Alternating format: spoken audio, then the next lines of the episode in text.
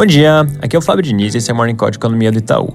Começando pela China, depois de algumas semanas com a dinâmica do vírus mostrando uma trajetória bem mais favorável, o dia ontem voltou a registrar aumento de novos casos em Xangai. Com isso, a província que teve mais concentração desses novos casos vai entrar em lockdown no sábado para testagem em massa.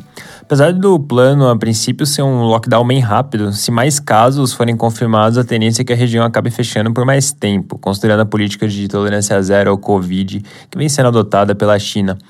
Outro ponto para se ter em mente é que, olhando de forma mais ampla, esse evento acaba trazendo preocupações não só para esse momento, mas para a consolidação do processo de reabertura como um todo, que, como a gente tem mencionado, é chave para que se tenha uma recuperação econômica forte no terceiro trimestre.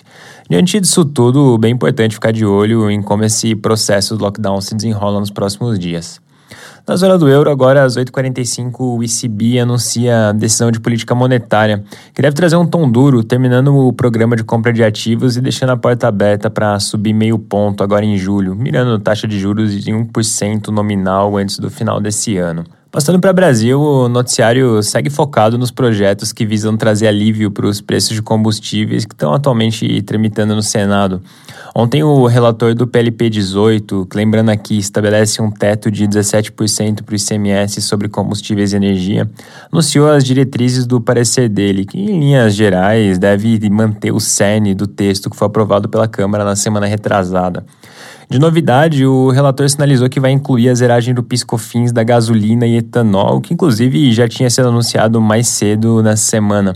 Ele também categorizou as medidas de compensação para os estados em três grupos. Como regra geral, estados vão ser compensados por perdas que excederem 5% na arrecadação desses itens do ICMS que estão sendo reduzidos. E essa é uma alteração importante porque o texto da Câmara colocava em relação à arrecadação total com o ICMS. E aí, para além da regra geral, o relator colocou regras para estados que estão em recuperação fiscal e também para estados que estão sem dívida com a União. Então, para esse primeiro grupo, ao invés de compensar o que exceder 5%, como nessa regra geral, compensação vai ser feita sobre o que exceder 0%, ou seja, qualquer perda de arrecadação com esses itens em questão. E os estados sem dívida com a União só vão ser compensados em 2023. O relator também trouxe mais pistas sobre a emenda constitucional que o presidente Bolsonaro comentou mais cedo na semana. De acordo com ele, a, a PEC vai limitar a 29,6 bilhões a compensação da União para os estados que zerarem o ICMS do diesel, gás natural e GLP e ou reduzirem a 12% o ICMS do etanol. Ponto de vista de impacto disso tudo, nossa estimativa não sofreu grandes alterações. Assumindo que esse pacote completo seja aprovado e implementado, o potencial desinflacionário, ou seja, o quanto se pode reduzir da inflação, é de cerca de 3 pontos percentuais. Traria uma perda de arrecadação da ordem de 85 bilhões daqui para o final do ano. Pensando aqui em próximos passos, o relator sinalizou que o Senado deve começar hoje a discussão do PLP 18 e a votação pode acontecer já na segunda-feira. Antes de mudar de assunto, na, na direção oposta dessa redução que esses textos podem trazer, os jornais de hoje trazem notícias mostrando que a Petrobras deve fazer um novo reajuste nos preços do diesel, que é um outro ponto bem importante para se ficar de olho por conta da pressão nos preços internacionais.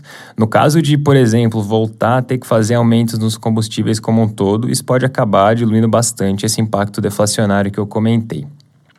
Fazendo um gancho com esse tema todo de inflação e com isso caminhando para o final, agora às 9 horas vai sair o IPCA do mês de maio, que deve vir com alta de 0,60% na variação mensal e com isso acumulado em 12 meses deve recuar um pouco, de 12,1% para 11,9%. Por um lado, a mudança na bandeira tarifária, que antes estava em emergencial e foi para verde na metade de abril, ajuda a trazer alguma desaceleração nessa leitura. Mas por outro, preços administrados, e aqui entra justamente esse ponto todos os combustíveis, deve continuar pressionando bastante o resultado. É isso por hoje, um bom dia.